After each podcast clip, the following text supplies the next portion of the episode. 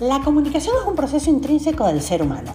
Desde el exacto momento que nacemos, emitimos mensajes y comenzamos a desarrollar relaciones con otros. Así que a partir de esta premisa, creé este espacio, donde te compartiré conversaciones, reflexiones, teorías y aprendizajes sobre las distintas facetas y vertientes de la comunicación, para que así nuestras relaciones humanas y profesionales desarrollen su potencial comunicacional.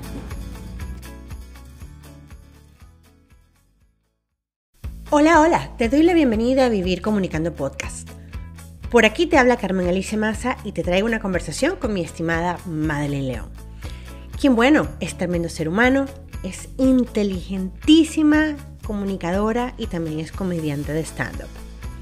Nosotras aquí conversamos de comunicación, comedia, maternidad, homosexualidad y de cómo a su hijo Mateo le han hecho bullying por ser heterosexual. Para conocer qué hace Made, puedes ubicarla en Instagram en arroba madeleine.león. De igual forma, en las notas del episodio en el canal de Telegram podrás acceder a los detalles con solo un clic. Muchísimas gracias por estar aquí.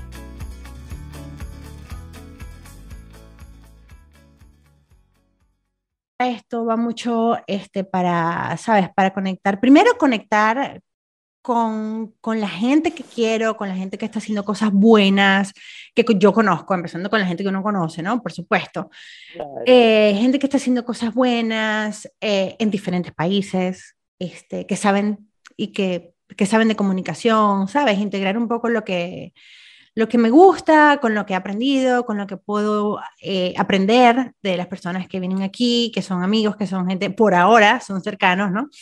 Sabemos que la migración, coño, la migración es complicada, eh, es, un poco, así tú viajes con familia, yo no migré con familia, yo, eh, mi familia se creó cuando llegué aquí, literalmente. Entonces, bueno, me encantaría pues volver a conocer prácticamente a, la gente que, que, quiero, que admiro, que, que, considero que es inteligentísima. Yo te considero a ti una mujer súper inteligente, madre. Y me encanta lo que haces, ¿sabes? O sea, me encanta lo que haces, me fascina todo lo que haces, desde el arte, desde el diseño gráfico, la comedia. Eh, y bueno, quiero que, que, que, echemos aquí unos cuenticos, pues. ¿Tú, ¿Tú te imaginaste con la edad que tienes? Supieras que este, yo nunca he sido, creo que porque soy acuario, quizás, de esas personas que se proyectan mucho en el tiempo. Sí, sí. Mi hermana, tú, tú, sabes que a mí no se me olvida nunca tu cumpleaños porque tu cumpleaños el mismo día que mi hermana. Es cierto. Entonces, no se me olvida, chama. sí, los acuarios son muy particulares. Bueno, a mí me encanta la astrología. Entonces, eso de que cómo te ves de aquí a 10 años, no vengas tú, no me estreses con eso y no me generes ansiedad. Entonces, no. Eh, me encantó, a mí me, me, ha encantado cumplir todos mis, mis pisos, como dicen, menos mm. el 20. El 20 lloré. El 20 años, wow. Claro, cuando cumplí 20 años que dejé de ser teenager. Wow, a mí me pasó eso los 30, chama. A mí, a mí no, los, 30 era así como llegaron los 30, los 40 ni te cuento. Es más, los 40 los celebré haciendo stand-up. ¡Ay, qué rico! Este, y lloré ese día, pero de emoción, porque lo logré hacer en el patio del Teatro Baral. Oh, que tú sabes que para los que somos de Maracaibo es eso es especial. Súper importante, es un hito, es especial, exacto. Y de hecho, con ese show se estrenó esa movida en el patio del Baral. Y yo echaba broma, yo decía que yo quería mi placa al lado de la de Gardel. Te la mereces, te la mereces. Iconic. Ahí, ahí va. Y, y, recuerdo que ya cerrando el show, eh, bueno, la intervención de estando, pues ese show termina como con una sorpresa. Qué cool. Eh, sí se me salieron las lágrimas porque fue un sueño cumplido. Claro. Yo había estado en el Baral como actriz con la maestra graduada. Te he visto, te he visto, estuve. Sí, pero tú que estuviste con, conmigo en el proceso del stand porque tú, o sea, tú, estuviste conmigo en el stand básicamente desde el día uno. Cuando comenzaste, sí, es cierto, chama, es cierto. Yo fui tu primera este, presentación en Vivas Café, por favor. Sí, sí, sí, sí. En la presentación en la que supuestamente iba otro a ser hito, Otro hito de Maracaibo, ¿ok? Ay, sí, total.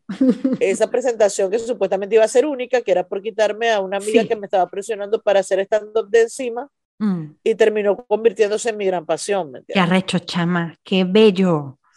esas historias a mí me gustan. Esas historias son. ¿Y hoy en día vives de la comedia? No, bueno, llegué a vivir de la comedia en Venezuela. En Venezuela sí llegué a vivir de la comedia. Bueno.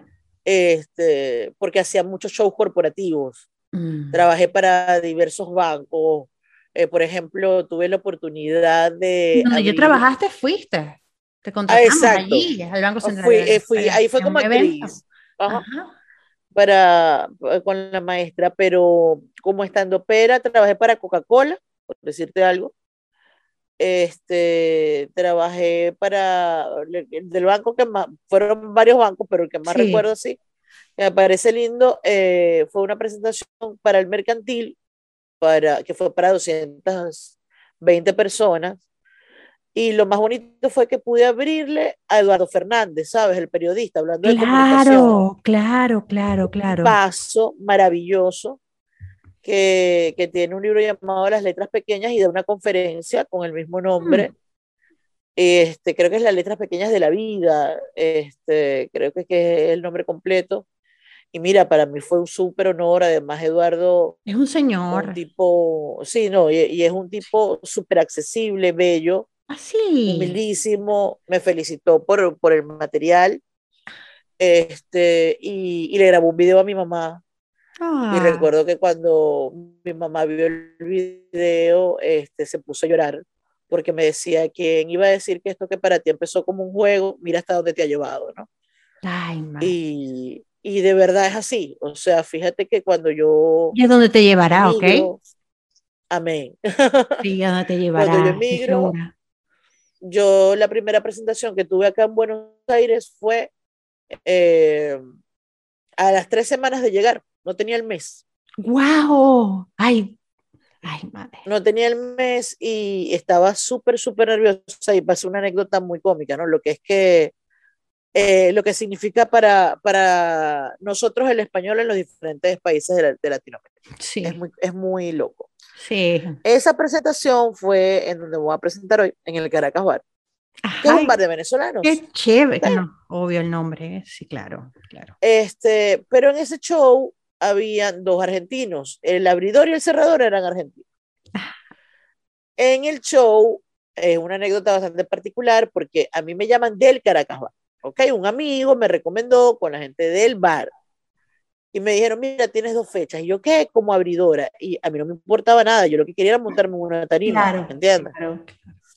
Después me dicen, bueno, ya no vas a abrir porque el productor del sitio como que me investigó, vio que tenía experiencia y le dijo al productor del show, mira, no la pongas a abrir porque si es una persona que ya tiene millas acumuladas, digamos.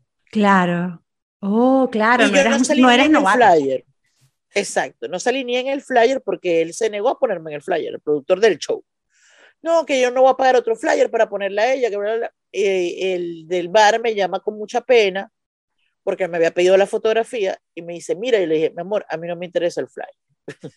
A mí me interesa tarima, o sea, yo no voy a llegar aquí con divismo de que, ay, no, porque yo tengo tantos años en Maracaibo hacer nada. Sí, sí. Y bueno, y cuando uno emigra, todo trabajo es una bendición o toda oportunidad de, conectar con lo que te gusta. Y, más con lo que tú amas, ¿me entiendes? o sea, el, tener la posibilidad de, de continuar con, con, esa pasión que estabas cultivando tantos años. Sí, sí. Bueno, tú estuviste en, en shows míos de 15 personas hasta llegaste a estar en uno de más de 100 personas en el Maxul, ¿me explico? Sí, sí, sí. sí. yo, vi, esa evolución. exacto, hablar de esto contigo porque lo viviste, lo viviste conmigo. Sí, sí, Entonces, imagínate, llego acá, yo eh, voy, estoy sentada como aparte, fueron muchos amigos a verme, obviamente que, imagínate, vuelvo y te repito, no tenía el mes, o sea, era la primera vez que los iba a ver de por sí. Y, yo estoy sentada en, bueno, donde van los comediantes, y estoy, me imagino que tenía una cara de nervios que no era normal. y me llega el, el, el, comediante argentino que va a cerrar, que se llama Mati Esquivel, que es un crack. Que me imagino que es conocido allá. Sí, sí. Me dice, ¿cómo estás? Y yo, hola, bien. ¿Y tú? Yo soy Mati. Mm, me dice, mira, este, le usó curiosidad porque, como te digo, yo no aparecía en el flyer. Mira, me dijeron que eres la invitada, yo sí. Te noto nerviosa. Y yo le digo, no, sí, estoy bastante nerviosa. Me dice, ¿cuánto tiempo tienes haciendo stand-up? Y yo, bueno, voy para siete años. Pero no, tienes mucho más experiencia que, lo, que, todos aquí, me dice él. Oh, wow. Yo le digo, claro, pero es la primera presentación fuera de mi país. Ah. No, tranquila, no te preocupes, te va a ir bien. Bueno. Y el argentino, eh, tengo, la, tengo la, la idea, no sé, eh, que el argentino tiene un humor este, muy parecido al, al venezolano, ¿no? Mm, pudiese ser. Es bastante, es que ellos le llaman zarpado, nosotros le diríamos no nos importa nada, entonces es una similitud. Es una similitud en eso. Sobre todo el maracucho, ojo, más que el no sé qué, el venezolano promedio. Entonces, de paso, con Mati me pasa algo muy cómico, que él es de Córdoba, no es de acá de capital, y los maracuchos venimos siendo los cordobeses de, de Argentina.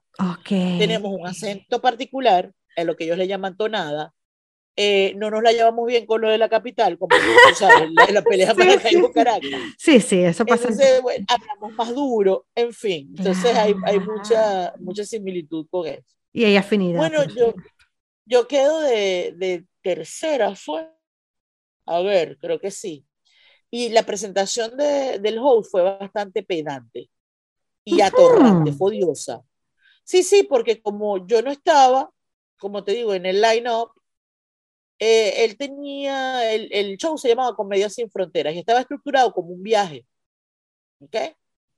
Okay. Y estaba el polizón, que era el, el, este, el argentino que abrió, que se llama Nahuel Borra. Mm, estaba el no sé qué, el pasajero, que, que era Misael, y estaba el, el azafato, y el host era el piloto, y estaba el veterano, que era Mati. Era todo, todo un concepto, y él me presenta a mí como la afortunada, ¿ok? Basándose en que yo acababa de llegar y ya tenía tarima. O sea, tal cual. bueno, eres tal afortunada, cual, Chana, ¿y por qué no? Y es, pero, pero me refiero, eso fue así como sí, la afortunada, porque imagínate, va poniendo un pie, o sea, no fue lo que dijo, sino la forma. Claro, ¿ya? claro, claro, claro, claro. Muy importante, ¿no? La forma. Muy importante. Siempre. como comunicadores sabemos que tanto la forma como el fondo son El fondo, ¿no? sí, son importantes. No, no, a veces no es lo que dices, sino el cómo lo dices. Uh -huh. Eso cambia todo. Eso es parte de la comunicación no verbal, chamo. Exactamente. Entonces, bueno, fue como te digo, bastante pedante. ¿Qué? Y yo me había llevado un material que en Venezuela, lo había probado en varias ciudades y funcionaba perfectamente, que es un material sobre los 15 años es mucho humor de identificación, es como para todas las edades, este, porque si yo bien empecé en un lugar de adultos contemporáneos, terminé haciendo stand-up para todo el mundo. Yo llegué a hacer stand-up en un ancianato y llegué a hacer stand-up para niños de dos años en adelante. Ay, eso es buenísimo, eso me parece. En Venezuela creando personajes y qué sé yo. Esa capacidad de, de, de poder transformarlo en, en, diferentes facetas. Bueno, y tú además, ¿no? Poder tener la capacidad de, porque además tú estudiaste este, artes escénicas, ¿estudiaste? Algo estudié artes escénicas y estudié comunicación también. Y, claro. y yo me tomo el stand como un proceso comunicacional, que es lo que es al Lo es, lo es, lo es. Me explico. Mm. Entonces, bueno, hago ese material que tiene un origen bastante chistoso. Este, si quiere echar el cuento. Y la, eh, bueno, el material va de, de, una comparación entre los 15 años de nuestra época y los 15 años actuales. Este, este material surge de que fui contratada para unos 15 años, cosa que me mm. pareció súper bizarra. eh, yo colaboraba con varias fundaciones en Maracaibo que tenían que ver con la salud de los niños. Ok. Y me invitan a participar en el aniversario del Hospital de Especialidades Pediátricas, en el que me presento con un material que escribí llamado Oscureció de Golpe, eh, por un apagón que tuvimos de cinco días mm. en el estado Zulia. Bueno, me, me presento con, con mi, mi, material tal, y me llega una señora, una abuelita, me dice, mi amor, tú haces fiestas. Cuando eso yo hacía despedidas de soltera. Todo, todo. ¿okay? Este, sí, o sea, y yo decía, bueno, una despedida soltera, ok, de, yo tengo mi material para despedida soltera que implica dinámica, y qué sé yo, no solamente. Y yo le digo, pero una fiesta como de qué tipo? Unos 15 años. Y unos 15 años, ¿quién quiere un estén unos 15 años? Decía yo. Ay, mira, por favor, que mi nieta en no sé cuántos meses. Esa edad uno está sensible, ¿viste? Claro. Fíjate que eso fue un 31 de mayo. Y recuerdo los 15 años eran el 7 de agosto. No, no lo puedo olvidar. Porque bueno, tenías tiempo. Claro, eso fue lo que pensé. Tengo tiempo. Y ella me decía, sí, porque mira, esto es muy gracioso, se van a reír. No sé cuánto cobra. Yo cobraba bien, digamos. Y yo nada más pensaba, ya va, esta señora es la mamá de alguien que trabaja en el hospital de especialidades pediátricas. Yo, alguien que trabaja en este hospital, que sé perfectamente cómo funcionaba y cuánto cobraba la gente. Cuánto, claro. No le podía cobrar lo que yo cobraba. Sí, sí, sí, sí, sí. sí. ¿Ok? Este, y yo le dije, ¿quién es su hija? Le pregunté. No, ella trabaja en recursos humanos, se llama tal, tal. Yo anoto el nombre en el celular, yo le digo, yo la voy a contactar. Pero seguro, se lo prometo. En efecto, hablé con la jefa de recursos humanos, le pedí el número de esa persona, la contacté, le dije, mira, tu mamá me llegó, bla, bla, bla, bla, bla, ¿qué quiere esto?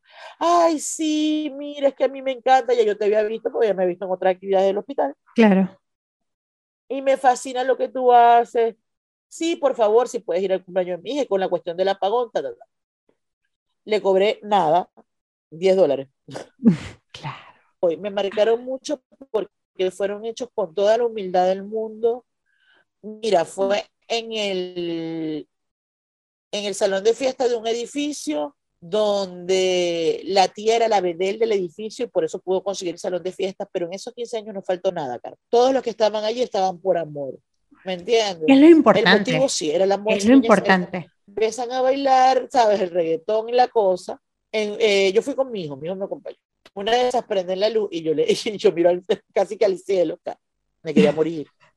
Yo dije, estos muchachos que estaban en la oscuridad arrecostándose las partes. Obvio. Lo voy a interrumpir yo.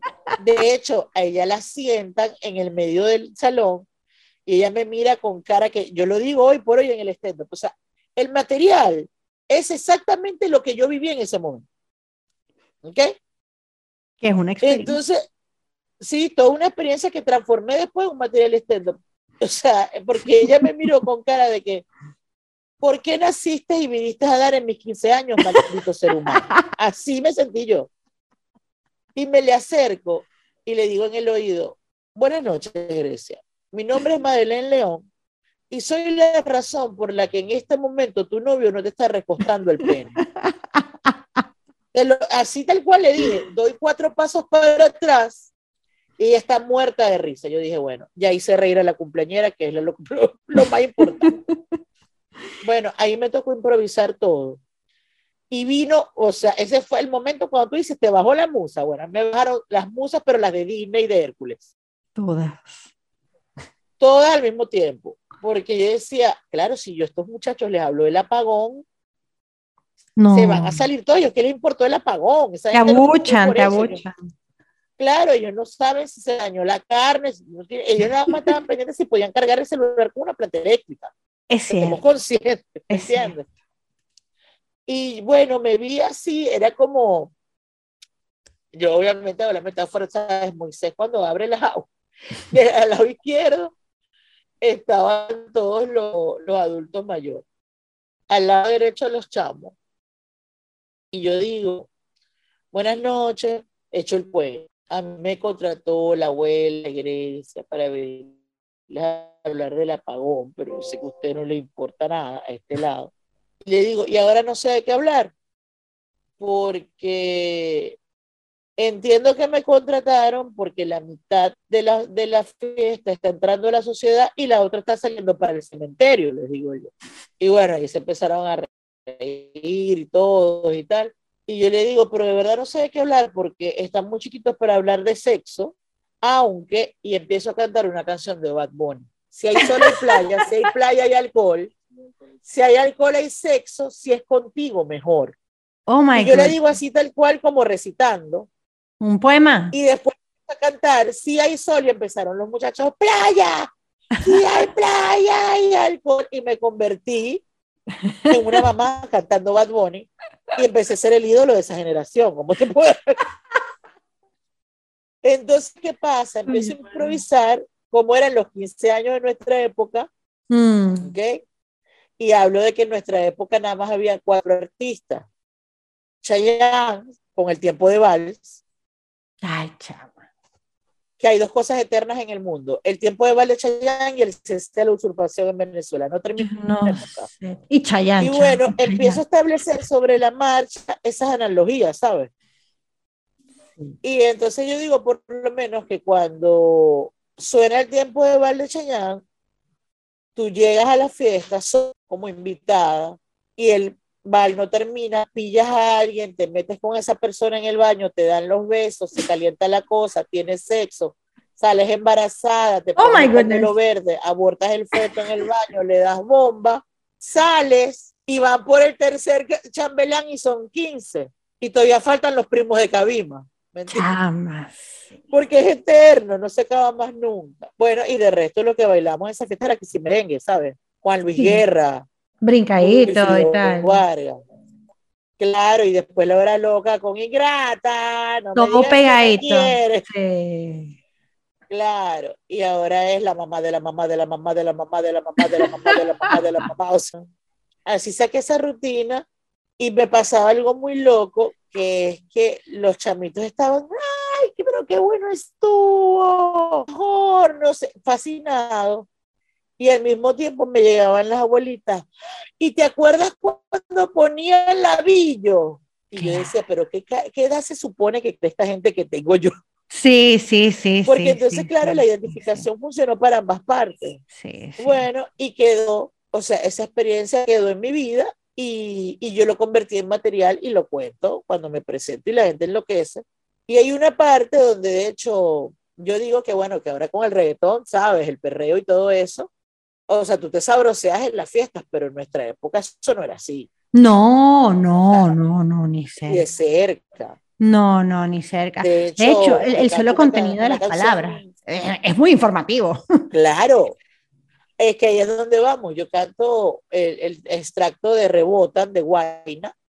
Me encanta que yo hablo así como la que sabe muchísimo de género urbano. Este, que es como, como lo mueve esa muchachota, metiéndole el dembow que se bota. Y yo pegaba aquí con esta nota, la miro y rebotan, rebotan, rebotan, rebotan. Como lo mueve esa muchachita, metiéndole el dembow y no se quita. Yo tengo el ritmo que la debilita y ella tiene nalga y tetica, nalga y tetica. Y yo siempre agarro el público y le pregunto, imagínate que hubiese hecho abuela Maíta. Si tuviese gritado nalga y tetica a los 14 años. No, muchacha. Y dice, ¿qué? ¿Me mata? pues es coñazo, chancla pareja, chama. Pues Claro, entonces, bueno, yo ahí hago la, el remate diciendo, por supuesto, la viole no de una. Sí, sí, sí, sí, sí. ¿Me entiendes? Pero ahora es un himno igual que la mamá de la mamá de la mamá de la mamá, que es una canción que realmente habla de sexo oral. Todo, no de la tatarabuela de nadie, ¿me entiendes? y no hay que ser tampoco Einstein para entenderlo.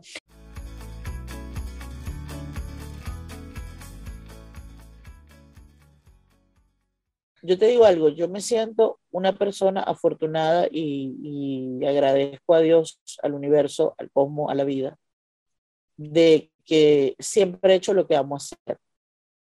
¿sabes? En estos días lo hablaba con otra compañera comediante que me decía, madre, me gustan mucho tus diseños de flyers, que es una de las cosas que más amo diseñar. A mí cada vez que me dice, madre, no puedes hacer por ahí, si vamos a hacer el flyer. Para los shows de comedia. Porque es bueno saberlo. Sí. Este, sí, sí, a la orden.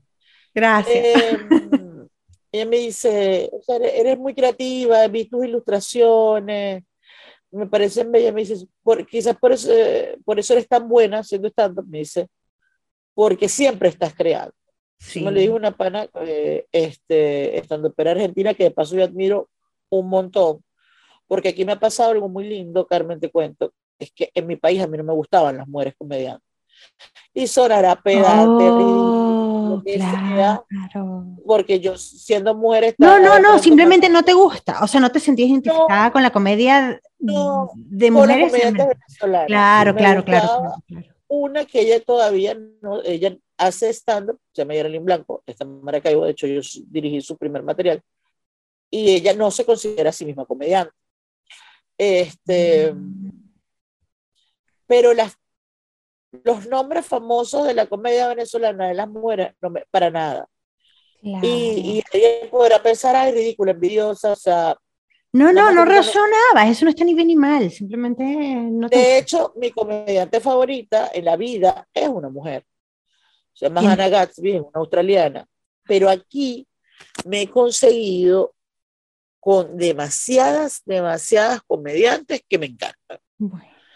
De hecho, después de mi primera presentación, en la que fui la única mujer, que la, la presentación que te contaba, este, que bueno, que tuve mi primer choque con, con, el, con el hablar distinto, porque fue que después de que me presenté, me fue muy bien, la gente se volvió loca, se paró, aplaudió, no sé qué. Eh, decían, ay, que no vengan más comediantes, que se queden más. Y bueno, de verdad, gracias a Dios, me fue buenísimo. ¿Cómo te sentías tú ahí? O sea, ¿qué sentías tú en el cuerpo? ¿Cómo, ¿Qué sentías tú en ese, en ese momento? Bueno, los primeros, los primeros tres eh, minutos, terror. Normalmente a mí se me pasa antes del minuto el miedo. Siempre tengo miedo. O sea, me da risa porque mi eh, colegas, sobre todo los venezolanos, me dicen, Maylene, no puedo creer que siempre te va bien, porque te pones nerviosa? Bueno, ese es mi secreto, como Hulk, que siempre está molesto, yo siempre estoy nerviosa. Eh, pero normalmente se me pasa antes del primer minuto porque, bueno, tengo una estrategia para lograr la risa o la incomodidad antes de ese tiempo. Y ahí dreno pero esa primera vez me duró como dos o tres minutos, si soy muy honesto. Con todo y que la gente se empezó a reír al principio, eh, me, era una cosa que no, no se me quería ir. Cuando empecé a hacer las dinámicas, empecé a cantar reggaetón, es muy cómico porque ¿qué sucede con esto de cantar reggaetón y trap? Que de hecho hago trap comedia ahora, escribo canciones originales de trap. El hecho de verme a mí una mujer de mi corporeidad y de mi edad cantando eso, tú no te lo, no te lo esperas, ¿me? Entonces, el efecto que tiene, por ejemplo, con el público joven, que me pasó en mi última presentación en Maracaibo, es ver a mamá cantando las cosas que yo escucho. ¿Me explico? Y, y eso obviamente tiene un efecto positivo como, el, como liberador en ese tipo de público. Entonces, bueno, en, este, en esta dinámica como motivo de los 15 años, hay un momento donde yo invito a dos participantes del público random a bailar una canción de Juan Luis Guerra, porque mi, o sea, mi premisa es que ahorita todas las canciones son arrecostables. y según yo, la única canción arrecostable que existía en los 15 años de nuestra época era la bilirrubina del 4, de 440. Sí, sí, sí. Entonces yo pongo a la gente a cantar mientras canto la bilirrubina, el coro me sube la bilirrubina, ay, me sube. Entonces yo hablo de que la única este, oportunidad de rozar los genitales era en el aire. y bueno, y la gente baila tal. Este, y termino cantando un trap original que me ayuda a escribir mi hijo, eh, que ya tengo dos traps, jamás pensé que esto iba a suceder.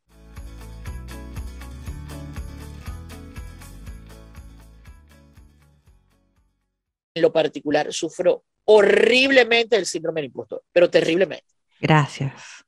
Y esa primera presentación era, la, era para mí determinante. ¿Por mm. qué? Porque era, decirme, a, o sea, era decirme, ¿sirves o no para esto?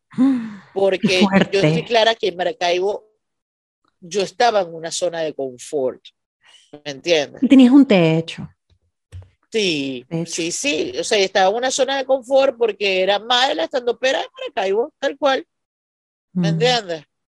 Este, en el sentido de que competencia mínima llega a que para mí simplemente la competencia no existe. Sé que es cliché, pero es que no existe, y mucho menos en los procesos creativos. Son una oportunidad. A mí me parece que son una oportunidad.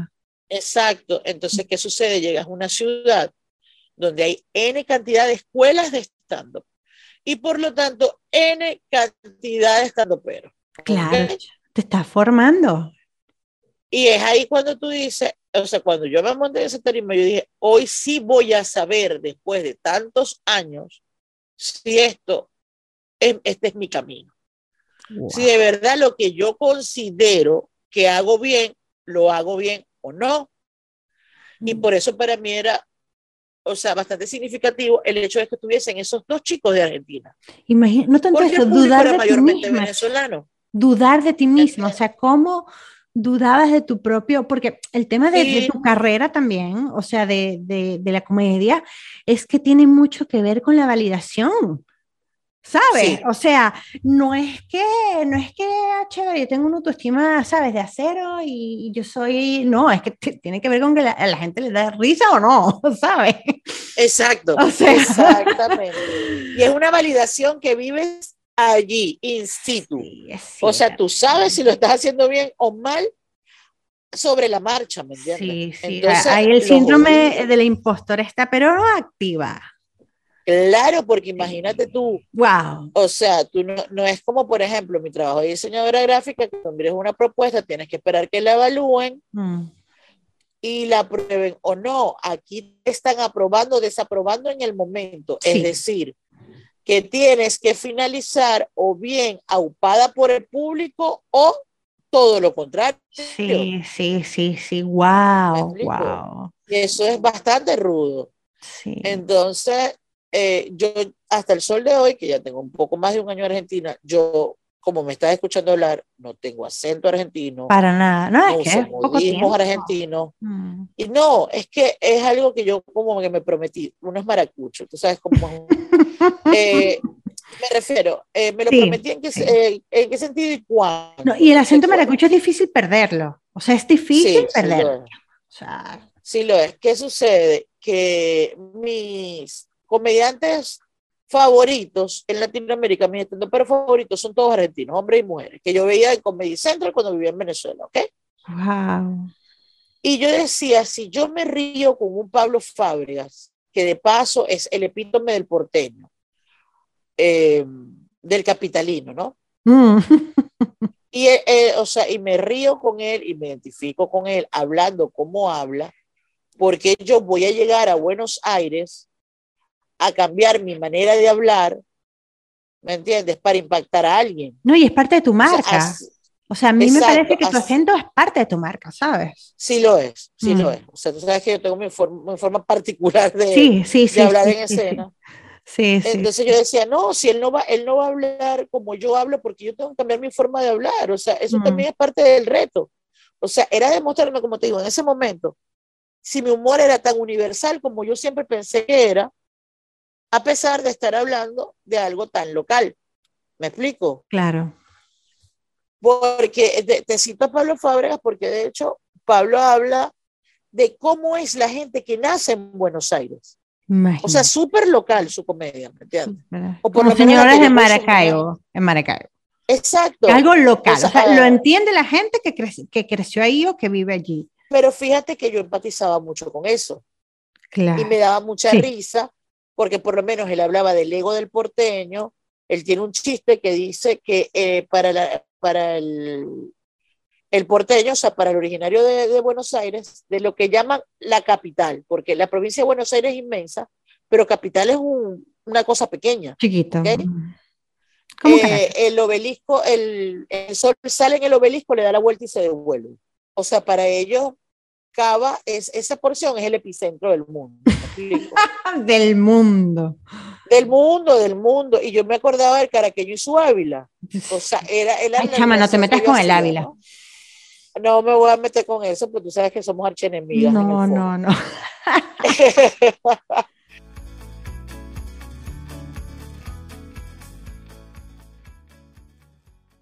a mí siempre me dijeron, en, eh, al principio que yo solamente iba a poder hacer estando para mujeres y de cierta edad. Wow. Este, también ¿Te metieron en una casilla de una vez? Claro, de una. Me entrevistaban y me decían, tu humor es muy inteligente para cualquiera. Es muy inteligente. Es un... Y yo decía, sí, pero es que a mí me daba rabia cuando decían para cualquiera porque este, era como de un punto de vista elitista sí, sí, sí, sí, sí, te entiendo, te entiendo. Y yo tengo una experiencia muy bonita haciendo mi unipersonal peligro, una mujer inteligente, para una de estas fundaciones con las que yo colaboraba, que es un material en donde yo hablo de mitología griega, de mitología egipcia. Ay, ese es buenísimo, es buenísimo.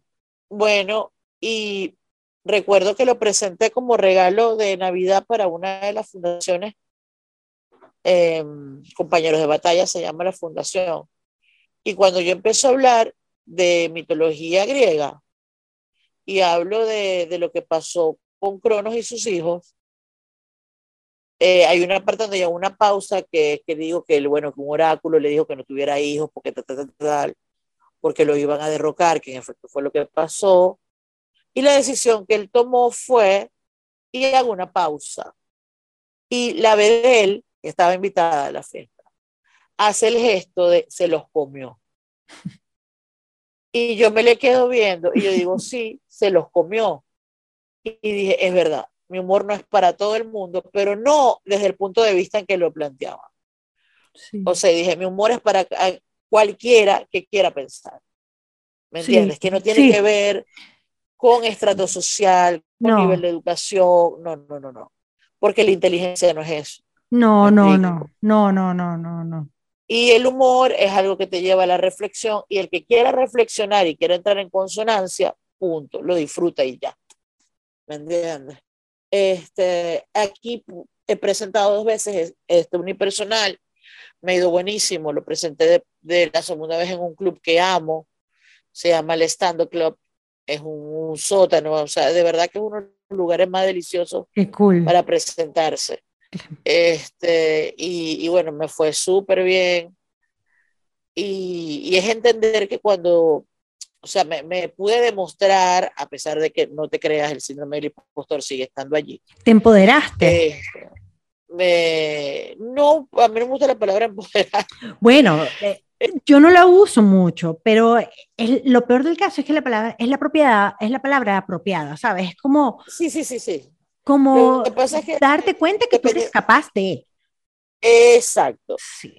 sí. Vamos, a, vamos a, colocarlo en ese punto. O sea, exacto, que, que, soy capaz de llevar un mensaje, de comunicar, utilizando el humor como herramienta de manera efectiva. ¿Me entiendes? De hecho, en esa presentación hay un video en mi Instagram muy lindo. Ahí lo resumí. es que ya que, que me conocía de la comedia, que había visto mi comedia, que admiraba mi comedia, y cuando yo doy las buenas noches, porque a mí me introduce una cantante, en el show le metí música, porque es un show largo y bueno, decidí, decidí variarlo con una cantante en vivo, así lo hacía en Maracaibo y bueno, aquí lo repliqué igual. Ella canta, vengo yo y cuando me presento, digo, buenas noches, mi nombre es Madeleine, ya me conocen, mi nombre es Madeleine León, la gente empieza a aplaudir, pero de forma bastante enérgica y yo digo, bueno, voy a grabarle esto a mi mamá y a mi papá porque a mí nunca en mi vida me han aplaudido por decir el nombre. Y en ese momento supieras que me dio terror. Así como lo agradecí, por otro lado me dio terror porque yo decía, pero bueno, es más, y se lo digo, usted tiene muchas expectativas. Porque imagínate tú empezar el show con un aplauso arriba. Claro. Muchas expectativas. Exacto, entonces yo decía, bueno, amiga. Y, y tú ya lo que decías era, ya la cagué, ¿no? Qué increíble. Eh, sí. Qué increíble. o sea, la mente, chama. Qué loco. Ni siquiera algo que estaba pasando, ¿sabes? En realidad. Exacto, yo dije, bueno, este, amiga, ¿tú crees que tú tengas un show para mantener esto hasta el final? Eh, menos mal que, que, que, Carla, que es la chama que me acompañaba, canta rechísimo, porque yo creo que tú no das para esto. Todos los miedos, coño, que nos acompañan, ¿qué, qué problema, ¿no? ¿Qué problema es? ¿Qué problema, madre? Sobre todo que entre más crecemos, más nos asustamos, parece mentira. Mira, pero tú sabes que también yo pienso que es importante decirlo, ¿sabes? Así a las personas que uno, que uno aprecia y que de pronto, este, mira, estoy en este proyecto, ¿qué piensas? Mira, ¿sabes? Es importante eh, escucharlo. No solamente como que, ah, bueno, sí, lo voy a decir, no, sino en verdad como que sentir que hay una retroalimentación, que la gente... Eh, nota que tú, porque sé que tú le, a tus, a tus rutinas de, de comedia, tú le pones un trabajo, ¿sabes? Tú, tú investigas, tú lees, tú, o sea, Yo sé. Me asesoro incluso porque no me gusta, no me gusta hablar por hablar. Claro, claro, sabes, y que la gente, estoy segura que es uno de, que la gente se lleve algo, ¿me entiendes? Que se lleve algo que no sabía, pues, o, o, qué sé yo, pero, este, y qué lindo es poder eh, hacer en tu vida algo que nace de ti, que es tu propósito, que es algo que, que, que, que tú te cuestas de pronto en la noche y dices, wow, estoy haciendo lo que me gusta, que es, que es, que es lo importante. Sí, definitivamente, por eso te hablaba de lo afortunada que soy, porque bueno, mi trabajo este, es el diseño, que es crear, así no te guste a veces lo que te toque diseñar, ¿sabes? Mm. Pero es algo que está allí para lo que te formaste, para lo que estudiaste. Eh, ahora el stand-up, que es un proceso de comunicación, bueno, tú sabes que yo he hecho cine también, cosas que extraño y bueno, teatro. a mi vida lo he teatro. Siempre la comunicación ha, ha estado allí. ¿Me entiendes? Escribo, o sea, si, si tú me pones a, o sea, a, analizar las raíces de dibujo desde pequeña, escribo desde pequeña, o sea, obviamente siempre había una necesidad de comunicar algo. Sí. ¿Ok? Cuando me acerco al humor, em, yo me lo tomo como humor. Yo me considero más humorista que comediante al sol de hoy. Eh, ¿Por qué? Porque el humor busca una reflexión. Y si bien yo tengo materiales de bar que son más de comedia, mm. que son más ríete ligeramente, mis materiales que más atesoro son de humor.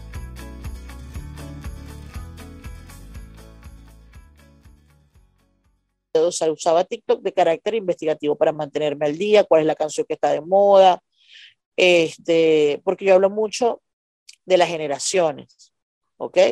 Fíjate que tú me dijiste, somos millennials, dije, no, no, no, yo soy X, de hecho yo tengo un unipersonal que se llama Soy Muy X, porque la generación X es la generación MTV, ¿sabes? Oh, para mí la música, por eso, por eso la uso mucho, es importante, mm. importantísima, ¿no? Entonces, este, hablo mucho de la generación Z porque tengo un hijo de esa generación ya tengo un hijo grande, como tú lo dijiste, de 19 años. Eh, generación Z, lamentablemente heterosexual. y eso es parte de mi rutina. Y digo ah. lamentablemente heterosexual es porque, ¿qué pasa? Cuando yo me establezco esa rutina que se llama mamá de este, es, para, es una forma de burlarme de esas madres que creen que de verdad tienen injerencia en algo tan personal e individual como la tendencia sexual de un ser humano. Wow, sí, Me explico. Y, te lo digo yo que bueno que estoy criando, ¿no? Exacto.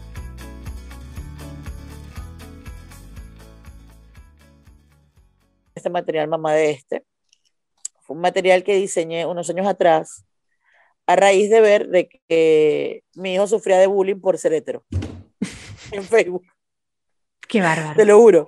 En Facebook, además, en una red social, ¿no? Sí, claro, y le dejaban memes como ser hetero, o sea, pues era el 2019, por decir tal. Era marzo del 2019, o sea, ser hetero está en enero de 2019.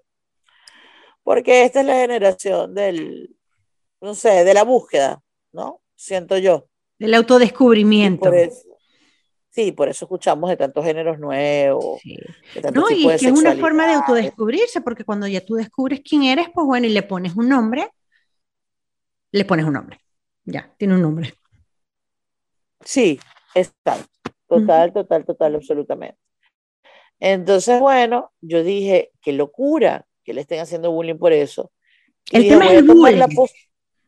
¿Sabes? Que haya un juicio, sea, del, del, sea el género que sea, como, como se siente identificado. Hacia el hay un juicio. hay un juicio terrible, sobre todo para el hombre hetero de esa generación. De esa generación, me imagino, ¿no? En específico. Hay un juicio, un juicio de verdad, o sea, el FIFA, el golpe a paredes, ¿sabes? O sea, yo no sé de qué estás hablando. Bueno, Tomás tiene tres años, edúcame. Ok. No, no quiero, no, no me imagino qué te va a tocar a ti. Porque esto es bastante complejo, o sea, de verdad hay un estigma, bastante fuerte sobre el hombre heterosexual eh, dentro de la generación Z, muy fuerte, muy fuerte. Tachado de básico, de agresivo, por, porque sí, ¿me entiendes? Bueno, esa generación irá a terapia, confío que irán a terapia. Bueno, era más democratizado. Eso, eso. Aunque yo te digo algo, yo creo que por culpa de Shakira la gente va a ir a terapia, pero eso lo hablamos ahora más adelante. Ay, este, vamos a necesitar otro podcast para eso. Sí, para eso, definitivamente. Pero lo que te decía es que, bueno, yo dije, ¿qué tal si yo asumo postura de una madre que en lugar de estar molesta o decepcionada por la homosexualidad de su hijo, o su bisexualidad, o, digamos su sexualidad diversa o no heteronormativa, hago todo lo contrario. Y así cree esto, ¿no? Que de hecho fue uno de los materiales, con, eh, el material que me hizo famosa en Buenos Aires. De hecho, yo tengo un amigo argentino, eh, eh, comediante, nosotros tenemos un grupo de WhatsApp eh, nos presentamos juntos una vez y quedó ese grupo y como todos nos caímos bien, el grupo continuó, ¿no? Claro. Y nos vemos seguido, de paso. Y él, por ejemplo, eh, cada vez que nosotros nos vemos con alguien del grupo, decimos en el grupo, estoy con alguien de este grupo, ¿no? Mm. Entonces, él sí me ve a mí dice, estoy con la persona de este grupo que tiene un hijo hetero. la única mamá del grupo. Ya tú estás, además. Sí, pero ya está. Es más, Mateo lo ven dentro de la escena under del estándar. Ay, el hijo hetero de madre. Es que a, a, Mateo, Mateo siempre ha estado allí. A los bares de adultos, Mateo con 10 años iba a los bares de adultos porque a ver a su mamá, pues. Sí, con el tamañote A las 11 de la noche. De hecho, yo tengo un cuento buenísimo que es en Vivas. Él estaba en tercer año de bachillerato me fue a ver un show y ese día se presentó un chico muy joven al Dixon. Eh, o sea, tendría el Dixon 19, 20 años, creo yo. Y de pronto veo que mi hijo se aparta y se va a una mesa con este chico y dos chicas. Y Guille, que bueno, que era mi stand-up buddy, me hace señas y me dice, esa chama le está cayendo a tu hijo. Y yo, sí, bien. Y Mateo después me cuenta, y claro, imagínate, ella le dice, ay, ¿tú qué haces? Ah, porque tu mamá es genial, no sé qué. Por ahí se meten, ¿no? Claro, claro, claro. No, que es buenísima la comedia de tu mamá, qué sé yo. Y tú, ella estudiaba medicina. Y le dice, ¿tú qué estudias? Y Mateo le dice, tercer año. ¡Ay, de medicina! Y Mateo, no, de derecho, no, de bachiller. Y la muchacha salía corriendo, despavorida. No, no salió corriendo. Eso fue lo peor. oh my God, madre. No, no salió corriendo. Este, pero bueno, entonces, sí, él siempre ha estado allí y como te digo, yo hago este, este material también porque tú conoces mi círculo y tú sabes que mi círculo es mayormente LGBT. Sí, sí, sí, sí. Este, y es muy cómico porque en una, un momento alguien en una presentación malinterpretó la cosa y dijo que yo era homofóbica y por supuesto todos nos morimos de risa. Oh.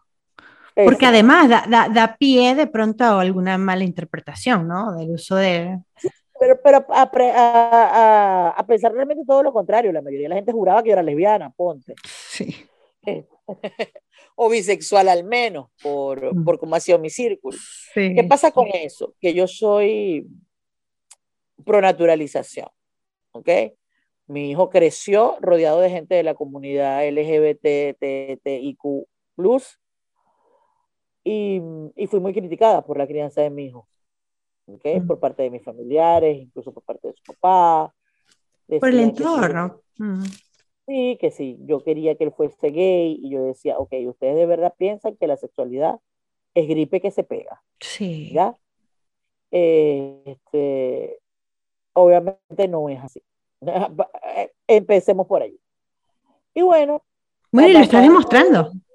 Exacto, basada en todo eso, yo hablo del hecho de que mi hijo es heterosexual y hablo supuestamente desde el dolor, Eh, y he hecho el cuento de que él fue criado rodeado de gente LGBT, que él tiene una madrina que en efecto es, así, su madrina es gay, está casada con una mujer, este, a quien yo soy hija única y a quienes le llama tíos son todos homosexuales. Sí, sí. Solamente tiene un tío hetero que es su tío Gustavo. es el único. El único heterosexual. Exacto. Eh, sí, su tío y su padrino, sus padrinos que son heteros, pero de resto a los que le llama tío son, son todos homosexuales. Bueno, él dice que su mamá biológica es uno de mis mejores amigos de toda la vida, que de paso es mi estilista. Ay, ¿Me entiendes? Mi mamá biológica. Entonces, claro, y, y bueno, yo empiezo a decir que yo lo hice todo bien, que yo lo arrullaba con Madonna. Eh, de de Cristina, ¿sabes? Utilizando esos clichés, estereotipos. Y es muy loco ver que la gente se ríe de eso, ¿no? Mm. Pero eso es muy políticamente. Te hace reflexionar, madre. Es que es el chiste. Sí. De hecho, hay un comediante acá, bueno, ya no está acá, se fue a vivir a Francia, colombiano, Carbonilla, excelente comediante, él es gay y cuando vio mi material me dijo, qué material tan difícil. ¡Wow! Hacer reír de temas tan compro o sea, qué valiente material. O sea, subirte a bardear la heterosexualidad de tu propio hijo, mostrándonos, porque lo entendió muy bien, que no tienes injerencia allí, que no es un problema, que no depende de ti. Y yo le digo, pero fíjate, también es una prueba de fuego a lo, hipócrita que somos, porque si yo me subo a hacer el material de la misma manera, bardeando a mi hijo por homosexual, a mí me apedrean al minuto uno. Sí, sí. Porque estaría mal.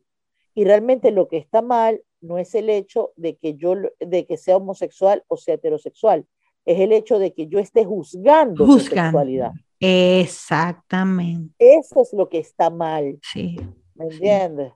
Entonces, eh, me ha pasado algo muy lindo en TikTok, que es que yo abro el TikTok, digo, bueno, voy a empezar a subir material, empiezo con esto y se viralizó, pero prácticamente de inmediato.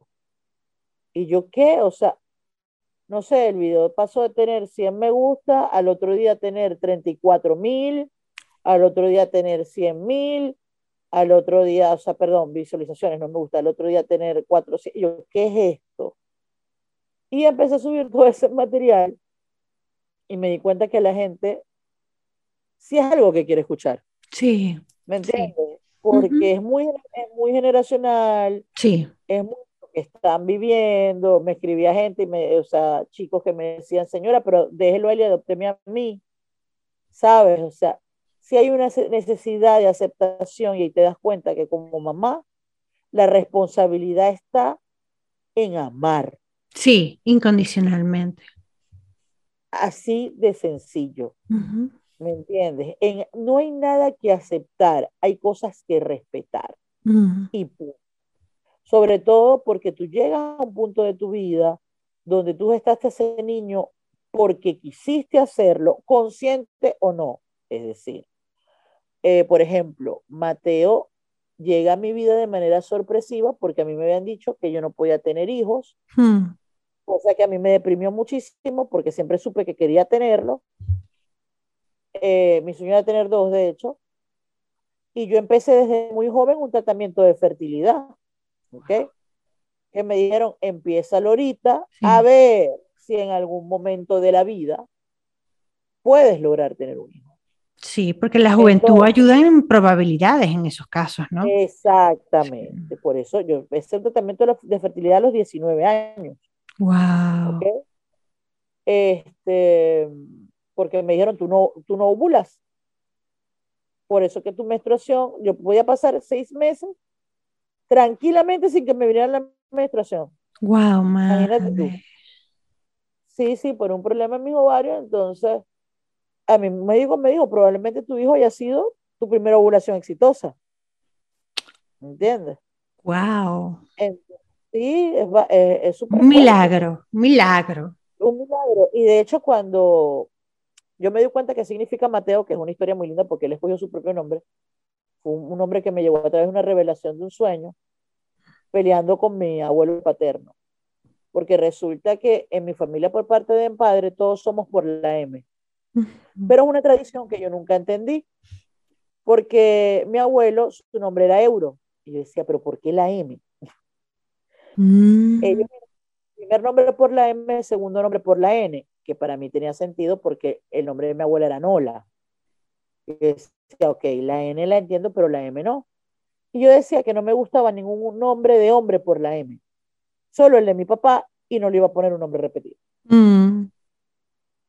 Y un día soñé con mi abuelo y él me, yo soy la primera nieta por parte de padre y la última por parte de madre, la más joven por parte de madre.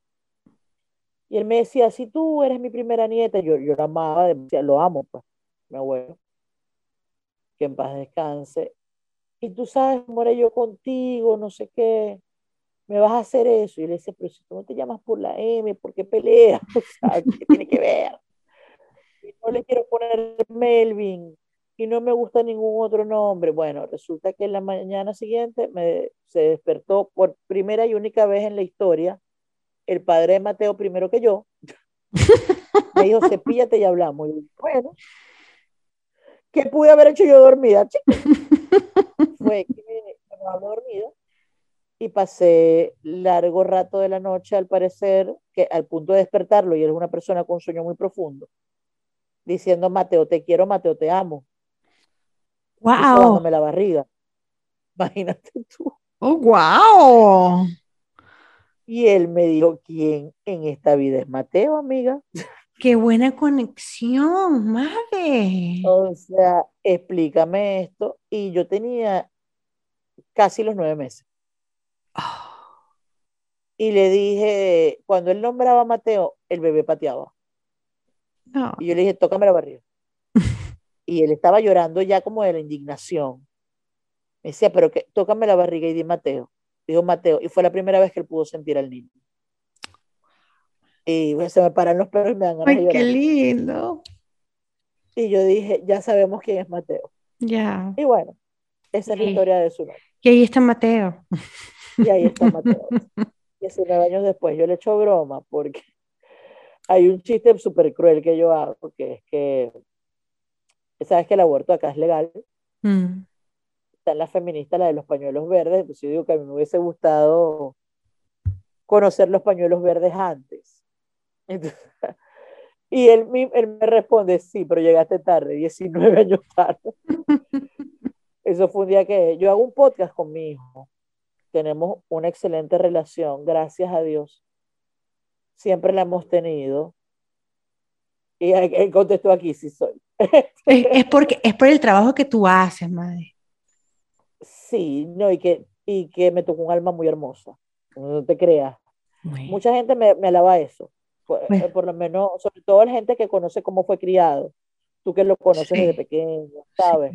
Sí. Eh, me alaba la libertad, con la que lo crié. Eh, eso, eso te iba a decir, casualmente eso te iba a hablar de acerca de la libertad de crecimiento y eh, reconocer cuáles son sus fortalezas y en base a, esas fortalezas, pues, sabes, apoyar lo que, lo que él es como, como humano.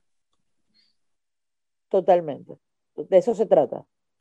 Somos compañeros de camino, Carmen. Eso es lo que somos los papás. ¿Me entiendes? Eso es lo que somos los papás y, así lo tenemos que entender. Este, mm, lo que te decía, lo de la naturalización, o sea, mi hijo terminó siendo un experimento social. este, no, no, pero sí me enseñó a que definitivamente cuando tú le muestras que hay humanos, sencillamente es lo que, lo que, lo que va a entender tu niño, ¿me entiendes? Eh, él no, él de niño y de adulto no, no entiende entre blanco, negro, amarillo, azul. No. Bisexual, pansexual, transexual, para él todo es igual. Esos son conceptos, simplemente. Son conceptos, son mm. etiquetas, son, son cosas que nos separan. Sí. ¿okay? Parece mentira, o sea, La gente dice, la etiqueta es válida para la lucha, mm, es necesaria. Incluso ya la palabra lucha, ya la palabra lucha le está colocando un componente de que cuesta, de que estás en contra de lo que es. Oh, lo que es. Cuando intentamos la, que la palabra tiene poder, vamos a sacar la palabra objetivos de nuestro diccionario mm. personal. Mm. ¿Sabes? Es así. Nosotros pensamos que, llamar guerrero a alguien o mm. autodenominarnos guerrero, no te condena a vivir en guerra. Es cierto. o, el, o el de autodenominarte, sabes, fuerte. Yo soy fuerte. claro. ¿Sabes? Eso te está dando una es decirle al universo, dale, ponme todas las pruebas porque yo soy fuerte y las voy a superar. Es cierto. Mm. Qué importante. y qué eh, importante verlo, notarlo. Nosotras obviamente crecimos en una generación donde eh, no, eso no se, ni se hablaba de eso, ¿sabes? Se hablaba, se asumía y ya. Se asumía y ya, exactamente. Se creía ciegamente en lo que nos decían y así era y continuábamos, ¿no? Claro, y nosotras más como mujeres, porque nosotras nacimos con una etiqueta ah, terrible que es la de la víctima. Sí. ¿Sabes? O sea, eres mujer y eres víctima, que de hecho, eh, vi una vez un TikTok. Sobre todo la latinoamericana, ¿no? Ojo, eso es otro subtema, ¿no? Eh, mujer latinoamericana. Sí. Vi un TikTok que me dolió mucho porque una chica feminista, no, no creo en el feminismo, no creo en ningún ismo, en realidad. Mm parece mentira, pero uno de los en el que pudiese creer es en el machismo porque los hombres son sólidos con respecto a eso. Las mujeres somos tan complejas que, no, y lo digo en serio, somos... una broma, pero fíjate que las mujeres somos tan complejas que hay, hay más de 18 tipos de feminismo. Sí. Este, que la chica decía, no todas somos víctimas todas las mujeres son, tú te crees que no eres víctima porque no sé, no te han abusado, eres víctima por el simple hecho de ser mujer, qué terrible eso. Sí, sí, es como que no, yo no, yo no soy víctima de nada, no, me quiero poner en, ese, en esa posición, no me quiero poner conscientemente. No me interesa, mm. no me interesa estar allí. Porque el problema es que cuando te, subes, te asumes como víctima, eres víctima en todos los aspectos. y no te haces responsable de nada de lo que te corresponde, que uno también. Responsabilidad. Ahí Sin querer. Lo que pasa es que, bueno, les dejo claro a tus escuchas, yo tengo un problema con Shakira desde hace años, no Conchale, pero a mí me parece que como ella, esto, a mí me parece que, bueno, no, no, no puedo, no puedo aquí crear ningún tipo de esa, es, es, su, es su música, es su música y es su vida. Sí, sí, sí, sí. Y las estará pasando. Sí, pero me, refiero, me refiero a, ciertas cositas que, que hablábamos, ¿no? De, de, que la palabra tiene poder. Sí. Y la cosificación, por ejemplo, yo soy, un, yo soy tal carro, tú eres tal carro. Se supone que las mujeres estamos luchando por no ser cosificadas toda la vida, de momento eso, ¿no? Sí, sí. En no ser objetivizadas. El hecho de, escuchar decir cosas como las mujeres no lloran, las mujeres facturan, amiga, porque vamos a invalidar las emociones, relájate. Llorar es bueno. Llorar es bueno. No, y que no solamente es necesario. que dentro es necesario, exacto. No solamente bueno, necesario. ¿Sabes? El desagüe. Sí. Y, los, los desagües son necesarios, mm. punto. Este, pero bueno, volvemos a lo de, a lo de la maternidad. Eh, mira, mostrarle a tu hijo y dejar que él experimente, así como está muy de moda el método Montessori, donde el niño se independiza y le pones un lavaplato chiquito para que lave los platos mm. y lo dejas comer y que toque todo y se embarre para que sientas las texturas, em, hay que dejarlo que sienta las texturas de el entorno que lo rodea, ¿me entiendes? Es cierto. Porque es la única forma, es la única forma de crear un ser humano que respete al prójimo. Sí. Me explico, porque si tú lo condicionas. Que sean empáticos, que sean empáticos. Claro, Claro, yo recuerdo, mira, la primera vez que mi hijo me preguntó, o sea, que, como te digo, lo que, lo que te decía anteriormente, yo fui muy criticada y, y recuerdo que mi hijo me llegó a los seis años, estaba en primer grado, y me preguntó, mami, ¿qué es gay? Llegando del colegio. Yo me aterré, me aterré, lo confieso, porque se me venían todas esas voces que diariamente me decían, porque tú, ¿qué quieres? Que no sé qué, que el niño va a crecer viendo cosas que no debe ver, qué tal, que... Mm. Y yo dije, ¿será que en ese momento me lo cuestioné en segundos? Mm. Y yo dije, ¿cómo La culpa materna, ¿no? La culpa materna. Sí, sí. Mm. Otra cosa de la que no deberíamos deslastrarnos, pero bueno. este, y pensé, eh, yo te digo, cuestión de segundos, ya, pregúntale por qué te está haciendo la pregunta. Mm. Y eso fue lo que hice. Y ¿por qué me preguntas eso? Y me dice, bueno, porque fulanito o sea, Juan le dijo a Pedro gay a manera de insulto. Ok. Entonces yo le digo, bueno. Muy importante el contexto, ¿no? Claro, yo le digo, realmente significa alegre. Pero él se refiere a, bueno, a la homosexualidad, bueno, si una persona es homosexual es porque le gusta, le explico. La gente de su mismo sexo, en mi caso yo soy heterosexual, por eso estoy con tu papá, porque yo soy hembra, eres varón, bla, bla, bla, bla. Y él se me queda viendo y me dice, pero eso no es un insulto. Mm. Yo en ese momento no te puedes imaginar de qué tamaño se me hinchó el corazón. De la felicidad, de ver la nobleza con la que él relajadamente me dijo eso. Hoy lo analizo y digo, yo no tenía nada de qué sentirme orgullosa así tenemos que ser y punto. Y, bueno, y, así lo estabas criando, porque Exacto, tú simplemente sembraste una semilla y con esa respuesta, me imagino que habrás pues cosechado algo de lo que plantaste. Exacto. Desde eso, que eso, eso sentí, ¿me entiendes? O sea, el hecho de que en el momento era así como, wow, qué especial. Y, yo, y claro, al, pasar el tiempo dije, no, es que es así. Y punto. O sea, esa era la respuesta que él, si, si nos basamos en el deber ser, sí. esa era la única respuesta, ¿me entiendes? Sí, sí. Eso no es un insulto, es verdad. Pero después de allí, él viene y me dice, yo tengo un tío gay. Ahí me puse de todos colores. Porque yo dije, él no tiene un tío gay, tiene todos los tíos gay, excepto Gustavo y su padrino. Y yo digo, ¿quién es tu tío gay? Mi tío Quique, que es novio de Eduardo, siempre lo supo. Claro, y lo veía normal. No, no le tenía una etiqueta, no había una etiqueta. No le tenía una etiqueta para él, era tan rela. Lo más cómico es que Quique, él me echaba broma porque él, él, sacó las cuentas porque él pensaba que era mi novio, porque era muy pegado conmigo. Mm. Y él le llegó una vez y le preguntó, y le dijo, ¿tú eres novio de mi mamá? Además que su papá sospechaba de que si era mi novio y le mandó a preguntar también. Entonces, sí, sí.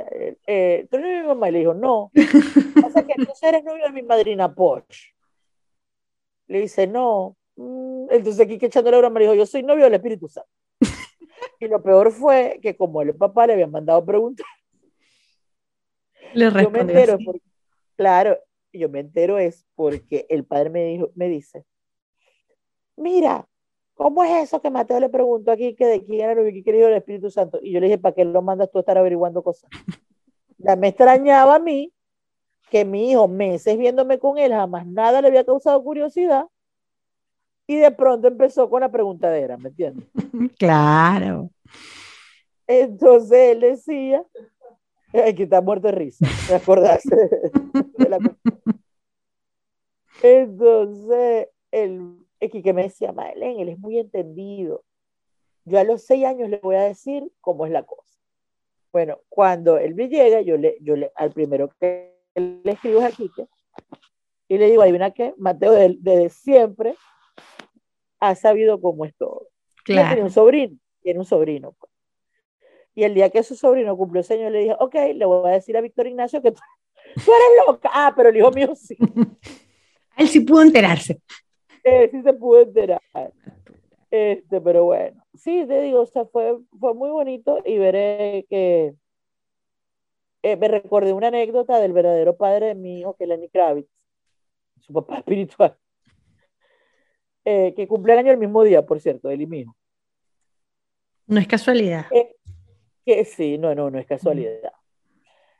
Que él, él Lenny Kravitz es rico de cuna, ¿ok?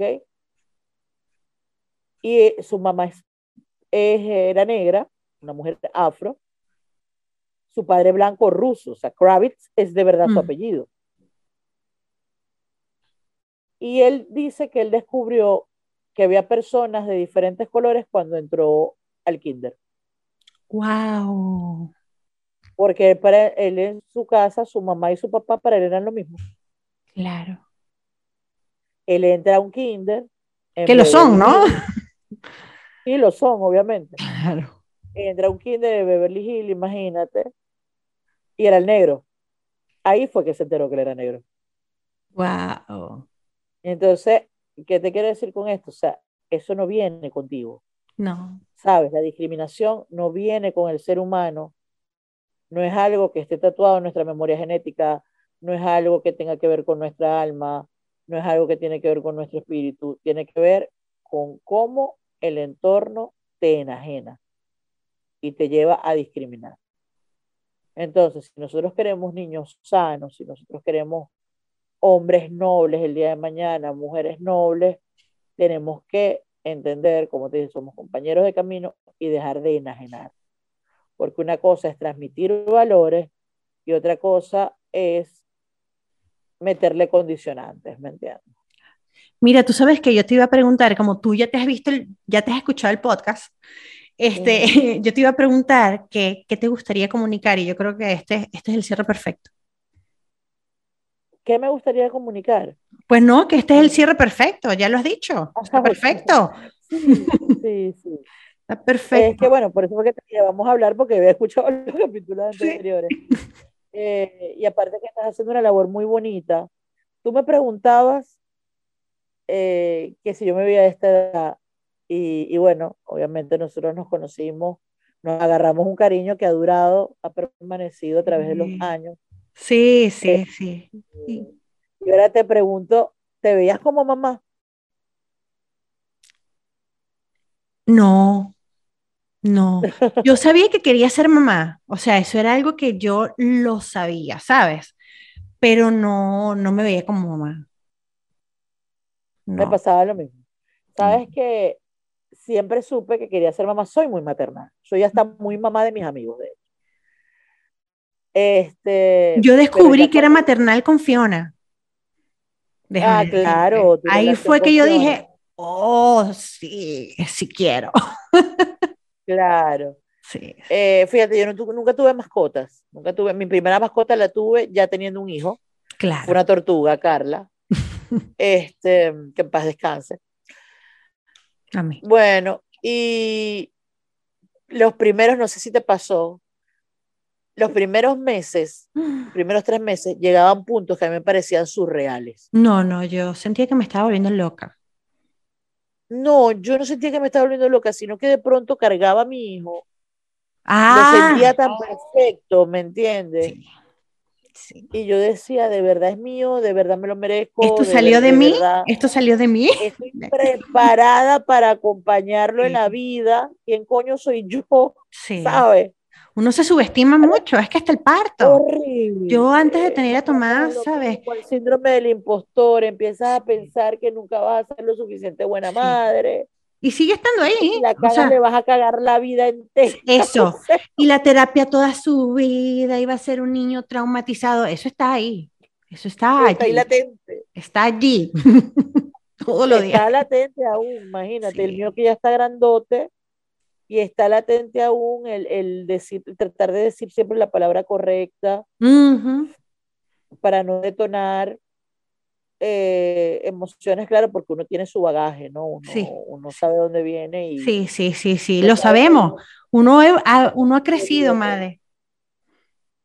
Sí, Sí, sí. es, es- digo, y sabemos identificar perfectamente en qué Ujú. punto podemos, pudimos sentir que nuestros papás nos hicieron daño. Mm. Empe- eh, como dice la, como dice el- este, la oración, en pensamiento, palabra, obra y omisión, porque a veces es la palabra maldicha, Sí. ¿ok? O la Hasta la no palabra que dicha. no se dijo. Exacto. Eso, Por eso te hablo de omisión. O sea, Sí. obviamente la generación de nuestros padres es súper diferente. Ujú. El amor rudo. Sí. O el amor como podían, como, como ellos también llevaban sus traumas no trabajados, porque al menos uno los, uno los ve, Pero- ¿sabes? Y, lo venimos entendiendo ahorita, amiga. Lo venimos sí, ahorita, reciente, ahorita, hace dos días. Exacto. que estoy aprendiendo. exacto, en el momento era porque me causas tanto daño. Mm. ¿Me entiendes? O sea, y escuchar la frase de, te lo digo por tu bien. Coño.